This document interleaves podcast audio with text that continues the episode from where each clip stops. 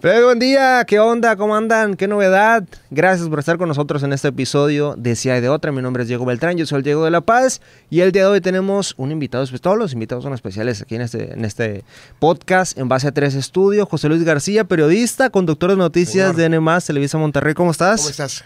Qué gusto, Diego. Oye, bien platicada ya este episodio, ¿no? Sí, teníamos ya buen rato tratando de armarlo y no se había podido y, por fin, pero aquí estamos. Ya las audiencias, ya, ya se juntaron los tiempos. Ya, se acomodaron los planetas, aquí estamos. Oye, pues la verdad es que a mí me parece muy interesante tu carrera, cómo, cómo, la has hecho, empezaste literalmente desde abajo, cómo has ido avanzando, cómo te has ido preparando y cómo has encontrado ya un, digamos, un, un nivel, un estatus dentro del periodismo, entre los medios de comunicación aquí en Monterrey, sobre todo. Me da mucha alegría y me da mucho gusto cuando te he visto allá en, Foro TV y demás, en Ciudad de México. Esas veces. Esas veces.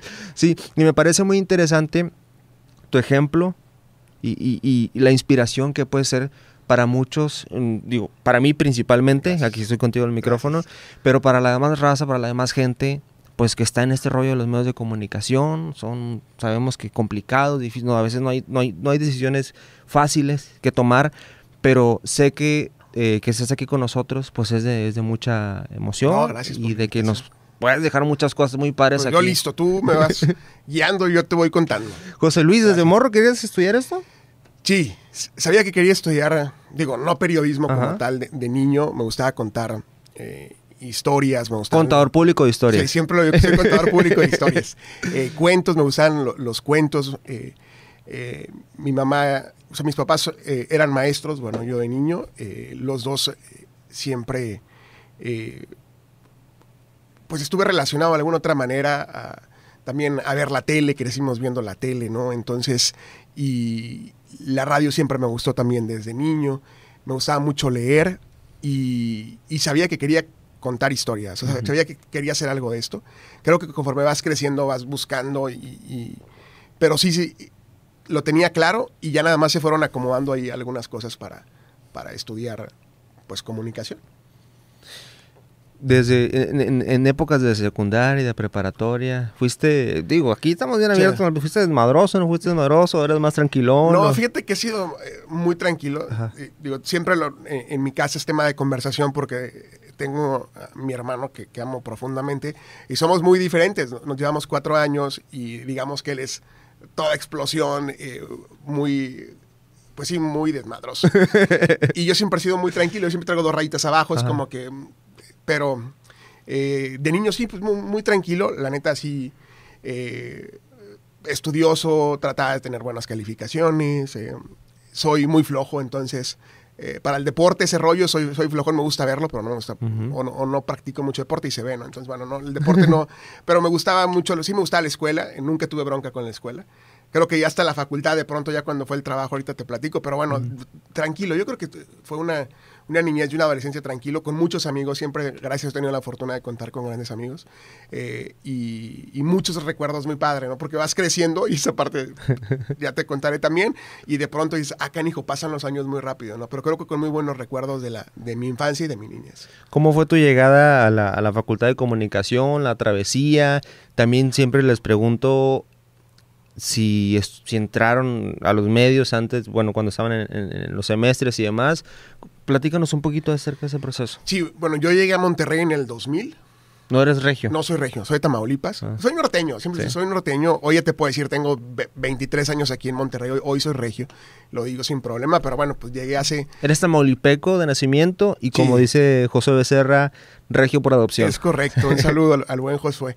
Sí, yo, eh, yo nací en Reynosa, eh, Tamaulipas, viví en San Fernando hasta los 15 años, después me fui a estudiar la prepa Ciudad Victoria, estuve tres años estudiando la prepa en Ciudad Victoria y luego ya me vine a estudiar a la Facu aquí a comunicación, llegué, te digo, a los 18 años y pues un proceso de, la clásica de convencer a, a, mis papás. Bueno, mi mamá siempre me dijo, dale lo que tú quieras estudiar. Eh, mi papá siempre decía que quería que fuera doctor, pues no, no se le hizo que fuera doctor. Pues doctor de la comunicación. Eh, Pero bueno, el, tema era que, le dije, pues no, no la neta no se me da.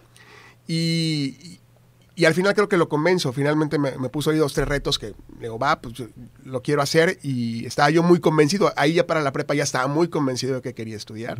Y era como que pues me tengo que aplicar. Yo decía para poder que me, que me apoyaran mis papás y venirme a estudiar a Monterrey. Porque en Ciudad Victoria no estaba la carrera como tal. Había, creo que en la UAT había relaciones públicas, pero no había comunicación como tal. En, en la prepa empecé a hacer, mi, tuve mi primer contacto con radio, con, con la radio. Eh, gané un concurso de, de, causa joven, me acuerdo que se llamaba la organización, y, teníamos en radio eh, universidad un, un, programa y empecé a los 15 años, igual ya sabes, una intervención, y, eh, era la locura, ¿no? Y a partir de ahí, fíjate, siempre me gustó radio, yo decía que, que quería estudiar para estar en la radio. Y, ¿Y qué te gusta más, la radio o la tele? Las dos tienen su magia, pero la radio es otro momento. O sea, la, televisión es muy padre y, la adrenalina y de pronto es un conjunto de muchos elementos al aire. Pero la radio tiene una magia que creo que la cabina de, una estación de radio es una magia increíble también. Y, y, lo que son las cosas, eh, no se me hacía hacer radio, no me daban oportunidad en radio. Me tardé mucho tiempo en poder entrar a radio y tele que ni por aquí lo pensaba para cuando acordé se fue dando el, caminito de la tele y bueno, pues gracias, ¿no? Por la oportunidad, pero nunca estuve en mis planes. Yo llego a Monterrey pensando en estudiar para estar en una estación de radio. Eh, llego a la universidad, te digo, en el año 2000, eh, a la Facultad de Comunicación y empecé a buscar, no sé si te tocó en algún momento que iban de las estaciones a hacer casting a la, a la, a la, facultad, y ahí estaba yo en las filas. Y, oye, pues nada, o sea, no pegó nunca, o sea, estuve ahí semestre tras semestre, hacía pruebas y pues no, dije, no, pues igual y no. Dije, ya veré dónde. Y, y luego ya se da la oportunidad de entrar a Televisa dos años después. Yo entré a Televisa en el 2002, o sea, acabo de cumplir 20 años ¿Sí? en, en Televisa. Y se dio esta oportunidad y para cuando acordé ya el caminito fue por ahí. Muy, hasta después empecé radio. Radio le busqué y por alguna razón, digo, no sé. ¿Y te encontró en el camino de la radio? Sí, hasta después. Ya en el 2003 empecé en, el proyecto de imagen y fue eh, padrísimo porque podía combinar las dos, las dos cosas, pero era yo soñaba con hacer radio en Monterrey. Entonces, eh, finalmente se dio la oportunidad y, está padrísimo. Me, encanta digo, hacer radio. El proceso, eh, José Luis, desde que entraste a Televisa a ahorita que ya tienes un poquito más de, 20 años, ¿cómo ha sido? ¿Qué, actividades has tenido? Digo, tenemos que subidas y bajadas. No, cuando te digo que todo es todo, literal. Eh, yo eh, llego a Televisa literal a, la redacción. Eh, a mí me contratan para estar en la redacción. Llego gracias a Agustín Serna, que lo conoces bien. Era mi maestro en la facultad. Y mm, hace una dinámica total que al final de un semestre me, invita a trabajar a la, facultad y digo de la facultad a la, al canal. Él estaba como jefe de información en el canal y nos había prometido que nos iba a dar una oportunidad a uno de nosotros, ¿no? Entonces, por alguna razón, algo vio Agustín, que estoy profundamente agradecido con él siempre y siempre lo platico y lo digo con, con mucho agradecimiento. Agustín me invita al final de ese semestre y empiezo en Televisa a contestar los teléfonos. Entonces fue muy divertido porque yo quería entrar. Entonces la clásica que te dice, no, pues yo te abro la puerta, ya lo demás, pues ya depende de ti, ¿no? Échale ganas y el clásico échale ganismo, o sea, échale ganas y, demuestras, que mejor demuestra que si te gusta esto es lo tuyo. Lo más difícil es, es, poder entrar a un medio, esa parte... Eh, pues sí, todos lo sabemos y además hay muy poquitos medios también en la ciudad y es un tema. Entonces entro a Televisa con Agustín a trabajar, entra, trabajar en las tardes en la mesa de asignación, yo contestaba los teléfonos, les ayudaba con las agendas a los reporteros. Eh, eh, no había Google Maps, entonces teníamos el guía Roji, entonces en el guía Roji yo es como me aprendo la ciudad, pues yo no conocía la ciudad. Entonces ahí me tuve que aprender literal la ciudad cuadrante por cuadrante, pero fue un reto porque tenías que mover al reportero y acércate a quien tienes más cerca de algún punto de, de donde está ocurriendo algo. Eh, y se fueron dándolas al paso de los meses. La clásica faltó alguien, vete a la calle y empecé a reportear, o sea, estaba en la calle y yo decía, wow, no lo puedo creer. Entonces fue a la calle y luego para cuando acordé al paso un, par de años también la clásica de que falta alguien para conducir y pues iba pasando por ahí y saber, pues ponte, siéntate igual y, y por no haber nadie más para cuando acordé me dejaron, eh, ahí algo les gustó, me dieron la oportunidad el fin de semana y luego a partir de ahí pues yo prácticamente he hecho todos los noticias. He sido como que el, el, clásico que falta alguien y acomódalo. Y he tenido esa suerte. Y, es como, yo siempre digo, quizá no lo sé hacer, pero te voy a decir que sí. Ya investigaré cómo lo hago en el, trayecto. Y, y, así fue, prácticamente así fue la oportunidad de, entrar a Televisa, de ganarme un lugar como reportero. Estuve 13 años como reportero en, cubriendo muchas fuentes, lo cual me parece que es es maravilloso. Para mí, lo, lo, digo en mi Facebook, siempre es el mejor oficio del mundo. Yo quiero seguir siendo reportero toda la vida. O sea, yo quiero ser reportero siempre. Entonces, hoy tengo otras funciones, pero bueno, eh, me, me, encanta. Creo que no hay... Sí, no hay, no hay, nada más fregón que poder tener ese contacto con la gente. O sea, que tú vivas la, la noticia en, en, Yo siempre digo en primera fila, esa parte de llegar a, un hecho, de escuchar a la gente, de, de, estar en, en, la calle, es, es, es otro boleto. Me gusta mucho. Cuando puedo y tengo oportunidad, busco la forma de seguir haciéndolo. Aunque cada vez por la chamba puedo menos, pero cada vez que hay oportunidad procuro que sea tantito. O me salgo a hacer un enlace o busco la forma de, salirme de, la oficina también, porque me, me, gusta mucho. Eh, creo que eso también me abrió muchas puertas y lo, con, el, estar en la calle eh, me dieron muchas oportunidades a partir de ahí. Entonces, eh, digo, a partir de ahí fueron eh, noticieros y, y en el 2015 me dan esta gran oportunidad de estar al frente del noticiero matutino, que es el, pues el noticiero, pues creo que de, los más importantes de la empresa. Eh, agradecido con, siempre con mis jefes, porque siempre creo que hay alguien que confía en, en, ti o que ve tu trabajo y, y, en ocasiones, no sé si te pasa, pero a veces dudas tú. yo siempre digo, yo soy mi peor enemigo a veces, ¿no? Dudas mucho de tu capacidad hasta que llega alguien y te dice, güey, pues tú puedes. Y tú dices, pues sí, y siempre les digo, sí, ya, ya investigo después cómo. Pues muy agradecido siempre con mis jefes porque he tenido gente muy buena que ha apoyado mi carrera y que ha creído en mí y esa parte pues, lo agradeces infinitamente. Oye, y de los, de los jefes, de los compañeros que recuerdes, que más han quedado marcados, que más enseñaron más o de los que quizás más han creído en ti? Algunos que puedas comentar. yo, creo que de todos aprendes mucho, mucho. Te, soy honesto, de todos aprendes muchísimo. Agustín estoy profundamente agradecido. Agustín, eh, pues por Agustín llegó a Televisa y algo vio también que, infinitamente agradecido con él. El, gerente en ese momento era Paco Cobos, que también pues, le aprende, es un maestro de la comunicación, de, del mensaje, Paco sabía siempre qué decir y cómo decirlo y cómo hacer el gancho con la gente. Alguien muy entregado también. Y Paco me da la, oportunidad de estar al aire. Y le agradezco también de poder decir, vas a un noticiero. Y en su momento ahí, fíjate, ellas que lo, estaba saludando. Cuando yo entro al canal estaba eh, César Cancino conduciendo el noticiero de la noche. Y me estaba acordando hace días, platicando ahí en la redacción.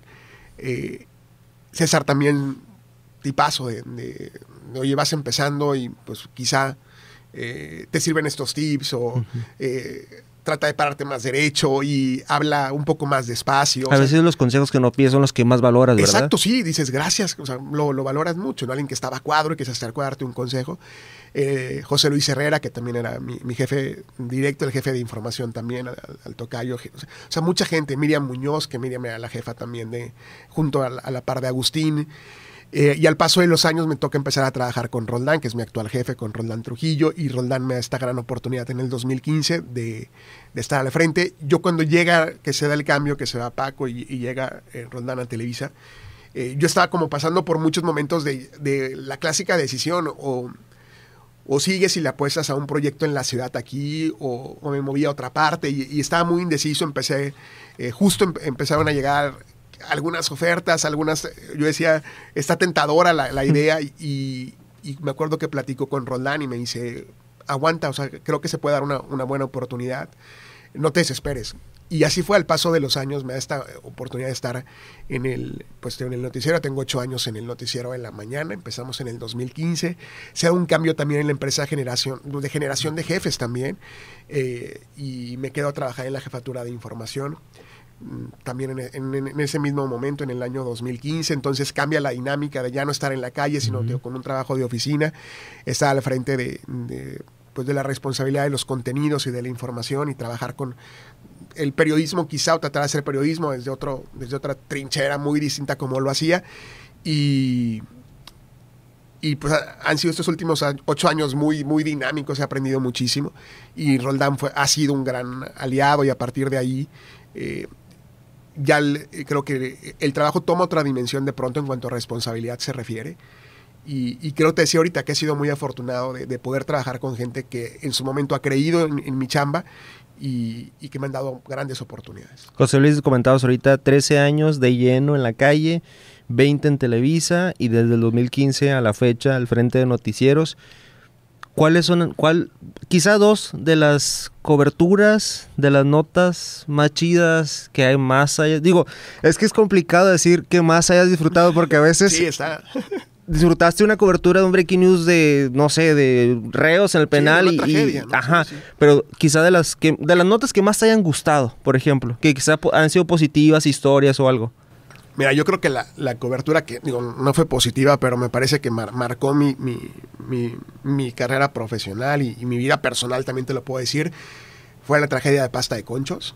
Estar en la mina casi, pues, más de 20, 25 días fue una cobertura muy eh, extensa, o sea, fue, es una última hora, de pronto una explosión, te mueves a la mina directo, o sea, me acuerdo que llegamos, yo llegué sin ropa, llegué sin nada, o sea, llegué más que con el puro cambio que traía puesto y estuvimos ahí, digo, casi más de 20 días dimensionando una tragedia, creo que sin precedentes muy en, nuestro país, con estos más de 60 mineros que quedaron atrapados, las familias, eh, conocer cómo, o sea, cómo es el trabajo aquí, pues a 3, 4 horas de distancia y que en ocasiones estamos en nuestra burbuja, ¿no? Y, no dimensionamos el, el riesgo, el sueldo que tenían las familias fue un tema, sí, sí, muy de, mucho impacto y, a la par un reto profesional también muy grande para estar trabajando para noticieros locales, para el noticiero nacional. Eh, creo que esa, historia fue muy impactante. Eh, la historia de Manuel Uribe también, que me dio la oportunidad de trabajar con, con las producciones de Discovery, cuando la, la, historia de Manuel por allá del 2009, creo 2008. Eh, que era el hombre más obeso vivo más grande del mundo. Un asunto así, el, término, y que también le, una nota que sale de la redacción y que me toca cubrirla y a partir de ahí hay una, le, le dio la vuelta al mundo literal, o sea, conviví con periodistas de todo el mundo que venían a Monterrey a, contar la historia y, que me buscaban y que pude ver cómo trabajaban también de pronto otro nivel, Diego, del equipo que traían, de cómo se contaban las historias para, pues imagínate, para Discovery, no para otros canales internacionales. Verme en un canal internacional también de pronto no, me la creía ni yo. Entonces también fue una, historia de mucho impacto. Eh, recibo algunos premios también por, por esa historia, lo cual también marca mi carrera. Y, bueno, tantas, ¿no? Eh, esas dos en particular creo que en su momento como reportero sí fueron de, mucho impacto. Una de las, de las cosas eh, más bonitas que yo recuerdo, por ejemplo, del, periodismo también, y que ahorita decías, definitivamente la mayoría de la gente que amamos el periodismo, los medios, la radio, la televisión, decimos que es el oficio más bonito del mundo. Y a veces te alejas, pero es, es, el, oficio tóxico. O sea, Siempre, te alejas, pero lo sigues extrañando. claro. No, y lo sigues platicando. Ah, lo sigues platicando. Estoy seguro que lo, lo, platicas, lo practicas, lo traes contigo. Yo digo que esto lo, lo traes también, lo vibras, ¿no? Eh, sí, está. Eh, no es fácil y, no quiero sonar sangrón y ni, mamón, como dicen de pronto, pero sí creo que, que tampoco es un, es un oficio para cualquiera. O sea, creo que se requiere de, una vocación, porque al final es una vocación, y, de entender que, fíjate, después lo, hago esta, esta relación que decía, bueno, pues no estudié medicina porque pues no se compara, no tengo la vida de alguien en mis manos, definitivamente, gracias a Dios. Pero eh, sí, es un tema de horarios, hay una hora de entrada, no hay una hora de salida. Eh, hay un, tiene que haber un trabajo muy honesto en qué estás diciendo, cómo lo estás diciendo, eh, qué historias contar, por qué contarlas, eh, entender la responsabilidad de llegar a la gente todos los días. Es, eh, o sea, hay que entenderlo, dimensionarlo y, y, lo que te digo, creo que al final conozco grandes amigos que siguen en los medios y otros que se alejan del medio, pero que los ves que siguen vibrando eso y dices, es que esto lo llevas donde estés, estoy seguro que lo, lo vibras el enterarte de algo, el, buscar una opinión de, de, yo siempre lo digo, es, quiero escuchar a más gente para de todo lo que escuche yo formarme mi opinión o tratar de, de tener una, una, idea más clara de las cosas y a veces eh, creo que estás todo el día en lo mismo, pero yo creo que estés en el medio o no estés en el medio, lo sigues haciendo y creo que sabes de qué te hablo. Sí. Oye, José Luis, y luego lo, de lo más bonito de esta profesión es la certidumbre de que los días no son iguales. Porque siempre sucede algo distinto. Sí, es, eh, yo siempre me, lo, tengo ahí como un... Yo siempre digo, la, la, oficina es distinta.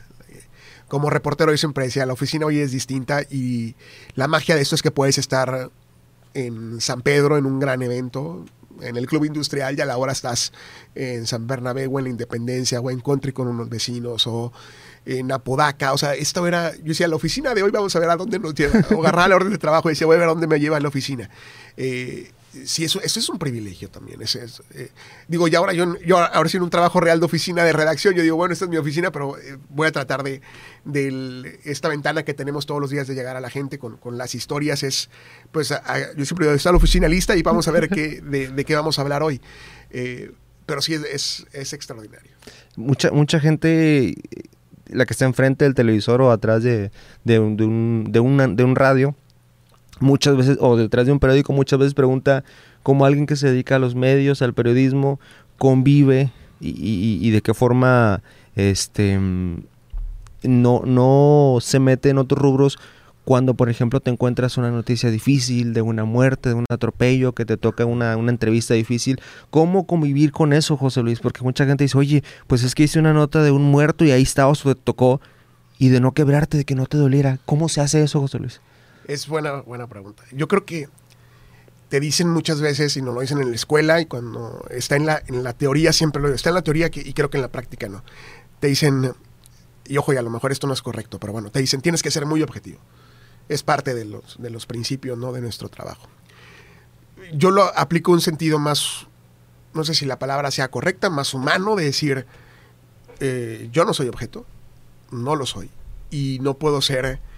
Eh, insensible a lo que estoy viviendo. O sea, soy un ser humano al final del día, que tengo una responsabilidad, sí, que conlleva muchas cosas, de, lo que te decía ahorita, el contar una historia, cómo la cuentas y, este asunto. Trata de ser lo más honesto posible al momento de, tener la responsabilidad de estar en un micrófono. Pero al final soy un ser humano, o al final de todo eso soy un ser humano. Y por supuesto que, que me duele lo que veo, y, o te enoja lo que, lo que, lo que estás viviendo. Eh, hay historias, a mí me parten y siempre lo, digo, siempre cuando hay niños de por medio, que hay una situación donde hay un niño por situaciones extraordinarias y que dices, híjole, eh, pues quizá no lo debería estar viviendo, o, o, porque o porque está viviendo esta lucha, o por diferentes cosas, ¿no? Historias muy fuertes, pero al final yo creo que sí te, sí te, sí te pegan, sí lo sientes. Hay unas que sí pesan mucho y que te dicen, a ver, respira, o sea, no me tengo por qué poner a llorar en la tele, evidentemente, pero si te lo guardas, o sea, si lo traes, si te llegan. Ahí creo que al final del día también, alguien me decía hace tiempo que en, una plática también de, de, buenos amigos de, de cómo te desintoxicas de todo. A veces es muy negativo lo que estás informando todos los días yo procuro que entre todo lo negativo también hay, algo, otras cosas que contar, ¿no? O sea, no podemos contar pura tragedia. O sea, las tengo que contar porque ocurren en la ciudad. Sea, esta parte también es innegable. Tenemos que contar lo que está ocurriendo y a veces pues, no es lo más positivo que digamos, pero a la parte tiene que haber otras historias también que puedan hacer un, balance. Entonces siempre digo, bueno, si lo tengo que contar, sí, pero ¿qué más encontramos para poder platicar y a la gente el, rato que nos vea? Pues sí te platico de muchas historias, a lo mejor no tan padres, pero otras que sí, te, sí están padres. Entonces, sí es un tema de, de salir del trabajo y de decir, bueno, esto ya es la chamba, ya la dejé atrás tantito, eh, quedarte con lo mejor de las experiencias, pero sí muchas de ellas no son, no son padres, o sea, muchas de ellas sí hay de pronto, como decías, el, el, que te impactan y, y, las, y, las, sientes, o sea, al final creo que la, la sientes como ser humano y creo que ahí está la clave también. Creo que ha sido parte, pues, no sé, no, me atrevo a decirlo de, de, de, de, éxito, no, pero sí creo que de empatía con la gente. Creo que cuando logras crear esa empatía con la gente, cuando la gente te ve muy transparente, cuando la gente te escucha, creo yo que le pues yo te estoy contando lo que está pasando de la manera, pues igual quizá como tú lo vivirías, eh, solo que tengo con tratar de ser lo más profesional posible, pero creo que tratar de ser muy empático. Creo que esa parte ha sido clave, creo que es clave. Nunca perder la capacidad de asombro. Sí, también, porque además eso pasa, o sea, lo dices tantas veces o lo cuentas tantas veces. Yo siempre lo digo que o sea, no podemos normalizar muchas historias, ¿no? Pero ya hay un momento en que dices, ah, pues pasó esto, lo dices con aquella tranquilidad. No, güey, o sea, ve lo que estás diciendo, o sea, entonces esa capacidad de asombro creo que es el gran reto, ¿no? De, de no perderla, de, de alguna otra forma mantenerla como de lugar y, y, que al final esa misma capacidad de asombro sea la que te lleve a contar nuevas historias, ¿no? O, o, una misma historia, quizá contarla de manera distinta. Oye, dentro de toda tu carrera, José Luis, tu familia, ¿cómo, cómo ha, ha sido el, el, apoyo de ellos? Porque, por un lado, te entiendo porque también eso, yo soy foráneo también, yo soy de Baja California Sur de La Paz, y, y no es... No sé qué haces aquí, Diego, si vienes de un lugar maravilloso. Yo te puedo decir que, que me parece uno de los lugares más hermosos de México. O sea, ¿qué te digo? Me voy a regresar para allá. Vámonos allá a La Paz. Hay que abrir allá, igual. Hay que hacer algo sí, allá. Qué, qué, belleza. Te lo juro, soy enamorado de, de toda esa región de, de, nuestro país. Ese es, pedacito ese de tierra. Pedacito es, es, maravilloso. Es muy difícil estar lejos, lejos, de casa. Sí, claro. Y sobre todo la llamada, el mensajito sí. de papá y mamá que te, te enmorona, ¿no? ¿Cómo ha sido el apoyo de tu familia? Yo corrí con mucha suerte porque al paso del tiempo yo soy el hermano mayor, entonces busqué que mis hermanos se vinieran a estudiar conmigo. Mis hermanos se vinieron a, estudiar aquí a Monterrey, los dos, mi hermano y mi hermana, y al paso del tiempo, mis papás también se vinieron para acá. Eh, entonces, eh, llegó un momento en que mi familia la tengo aquí y han sido un soporte también, creo que muy importante en mi carrera. Primero, de entender que, era mi sueño y que estaba trabajando para alcanzar un sueño y que se requiere a veces de, no, no, no, me gusta decirlo, alguna vez en una entrevista aquí en, en, en, un espacio, ¿te acuerdas de estos eventos que había de Televisa? Yo me, toca entrevistar, a, eh, estaba dando una plática eh, Joaquín López Dóriga y yo me, quise ver muy pro, ya en la entrevista, con los ya reporteando la nota, y le digo como que, pues, ¿qué le dice a los jóvenes que pues, este asunto es de mucho sacrificio? El periodismo, y me dice, no te equivoques, o sea, si, si es lo que te gusta, no es sacrificio.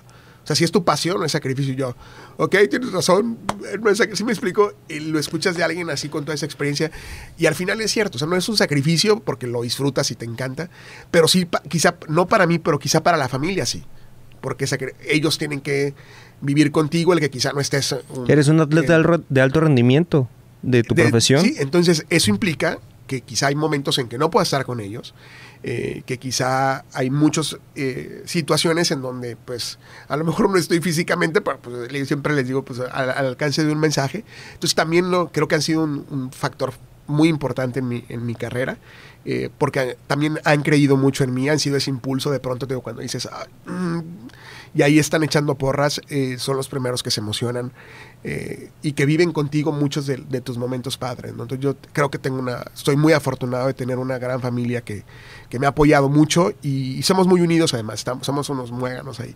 Y, y me encanta el, el, hoy poder decirlo que han sido ese soporte en, en mi carrera también. José Luis, a los chavos y a las chavas que vienen en camino, que están en, que están en ay, comunicación, radio, tele u otra cosa, pero sobre todo a los, a los, a los que quieren dedicarse al oficio más bonito del mundo, ¿qué les dices? Pues yo creo que hay que eh, disfrutar cada etapa. Eh, yo creo que si ya lo traen en mente, eh, visualícenlo mucho. Yo soy de los que visualiza algo, visualiza algo y, va a llegar, digo, no, no llega pronto también, no llega a veces, o a veces llega más pronto de lo que te imaginas, pero sí creo que hoy hay una competencia global muy impactante. O sea, hoy el, el mundo cambió. Yo les diría, hay que prepararse mucho. O sea, hay que leer todos los días. Eh, siempre que voy a la universidad o cuando me invitan a dar una plática, siempre les digo, o sea, si realmente les gusta esto, si les gusta el tema de, de, de, comunicación o del periodismo, lean todos los días, busquen la forma de que ustedes sean quien detone una conversación, que cuando se acerquen con ustedes porque están estudiando comunicación o periodismo, ustedes sepan de los temas, ustedes tengan una opinión de los temas, pero pues para tenerla hay que, hay que leer antes, hay que escuchar, uh -huh. hay que hay que ver a quién, y, y, no precisamente noticias, yo le digo, pues a quien le gusta el deporte, quien le gusta espectáculos, tecnología, ese rollo, bueno, lo que les guste, sean los más pro en lo que les gustan pero sí prepárense mucho porque las oportunidades ahí están y a veces son de un día para otro, o a veces hay que trabajar mucho para ellas, pero sí hay que estar listos y que no llegue una oportunidad y te, te sorprende y diga, chino, no, no, estaba listo para ello. Uh -huh. Que pues tú di que sí, luego lo investigas, ¿no? Pero sí, que, fregón que, que, estés preparado para cuando llegue una oportunidad, ¿no? Y también no llegan solas, o sea, muchas veces hay que ir a tocar una puerta y otra uh -huh. y otra. O sea, lo que te decía es, me batieron a mí de todos los castings que hice de radio, de todos, cuando digo de todos, es de todos, ¿no? Jamás hubo un casting que dije, ah, pasaste a la siguiente etapa etapa ven y te quiero escuchar. Jamás, hasta después ya, pues con mi trabajo de tele que me dan la oportunidad para hacer un noticiero en radio. Pero antes no me pasó en radio, entonces sé que es lo que te baten también y que quieras algo y no lo, no lo alcances. Pero sí creo que eh, eh, trabajen mucho por ser los mejores en lo, en, lo, en lo, que quieran, digo, en cualquier carrera, pero en esto de comunicación, sí, ustedes sean los que tengan la conversación, tengan el, el dato, que cuando vayan una carne asada o algo te pregunten a ti porque tú eres el que en teoría sabes, ¿no? a ver, José. Sí. O tú qué piensas de esa parte está padre, o sea, sí. imagínate que tus amigos, tu familia, te pregunten una opinión, oye, ¿cómo ves tal tema? Entonces, esa parte creo que como estudiantes también debemos aspirar a ello, a que uh -huh. en teoría estás estudiando los procesos de comunicación, en teoría estás enterado de lo que está ocurriendo. Bueno, fórmense una, tener una opinión propia uh -huh. en base quizá a escuchar a otros, digo, y que tú, tus ideas con las que más eh, puedas cruzar las tengas eh, muy sólidas para poder debatir y, y, y, defender una opinión. Pero pues a, a prepararnos y, y estoy seguro que, que se abren muchas puertas y otras quizá las que no se abran también es por algo y a veces cuesta trabajo entender por qué no se abren las puertas. ¿no? José Luis, tus redes sociales y actualmente no te pueden ver y no te pueden escuchar. Sí, estoy como Juan Luis García, así en algunas, bueno, en la gran mayoría de mis redes. Eh, los espero en las mañanas, estoy en, en, en, en EMAS Monterrey, que es Televisa Monterrey, de 6 a 9 de la mañana ahí estamos y pues gracias por la invitación. No, gracias a ti y gracias también a Noar y a Mirna porque fueron los que prácticamente nos unieron en este Hace camino. un rato, sí, claro, y, y, grandes amigos también, y a Noar también un gran amigo, y, y de tu tierra por allá, que no sé qué hacen lejos de ese por ahí estuviera allá, pero qué, qué, qué hermoso es, insisto, que Qué padre. Hay que regresar pronto. Hay que regresar, aunque sea el rol, ¿no? Hay que darnos la vuelta por allá. José Luis. Un gusto. Gracias, ¿eh? Gracias. Plebes, muchísimas gracias por acompañarnos el día de hoy. Nos vemos en la siguiente. ¡Ánimo! Uf.